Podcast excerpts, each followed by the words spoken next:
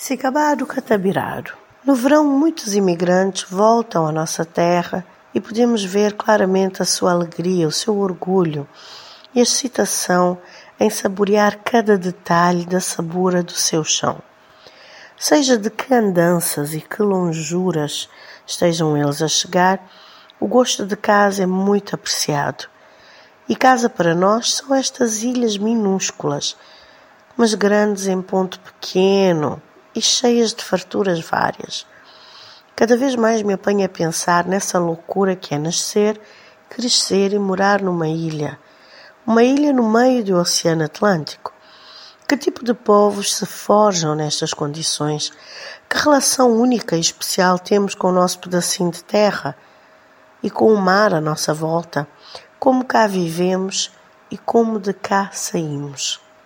Quando eu era pequena, uma colega em Portugal, ao ouvir que eu vinha das ilhas de Cabo Verde, perguntou-me se quando eu jogava com os meus berlindes, ou seja, com as minhas carambolas, se elas escorregavam até o mar. Fiquei confusa, mas vi que ela imaginava a ilha típica que se vê nos desenhos animados, aquela que parece uma panqueca com um coqueiro no meio, uma ilha perdida no meio do azul, desamparada, uma ilha pequenina e afrontosa para qualquer um.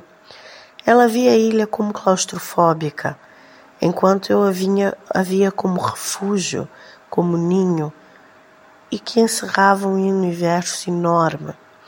A ideia das ilhas rodeadas por mar pode remeter a liberdade ou restrição. Podemos ver o mar como caminho ou como barreira. A vida nas ilhas pode ser levada como prisão ou como um paraíso que é simultaneamente protegido e aberto ao imenso horizonte. Eu sempre adorei a minha condição de ilhéu. Sempre me senti protegida e aberta à imensidão. Nunca quis ou tive a necessidade de emigrar e nunca me senti tão bem lá fora, como se eu tivesse um elástico gigante que sempre me puxasse de volta. Tenho que voltar, tenho que estar cá. Nesta terra que boia no mar, sinto-me raiz fincada contemplando o azul. Só uma vez na vida, sentada em Porto Novo, olhar para o Mindelo, senti-me isolada Senti-me numa ilha, impedida pelo mar, que sempre tive com mais que caminho ah, para outro lado, mas mesmo uma extensão de mim. Nesse dia percebi muito da angústia de quem vê o mar como um obstáculo, como um buraco negro das oportunidades.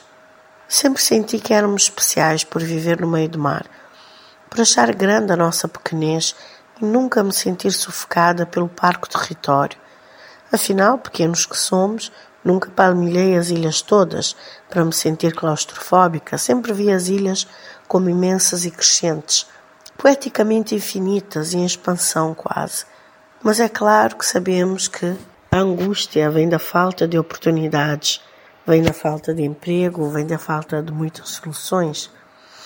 Sempre acreditei nas potencialidades inexploradas de cá e na forja de mais e mais fontes de oportunidades, pois há ainda muito a ser explorado.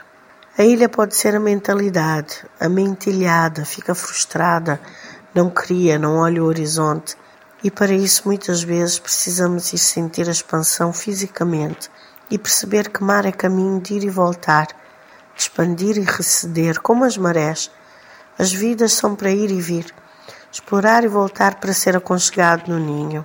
E para mim o mar dá-nos essa oportunidade. Se acabar o catabirar e cada um sente onde está o seu caminho, se está em fase de, flora, de exploração ou de jardinagem no seu quintal. Bem-aja aos nossos imigrantes e que o elástico da terra sempre os traga de volta para o seu chão.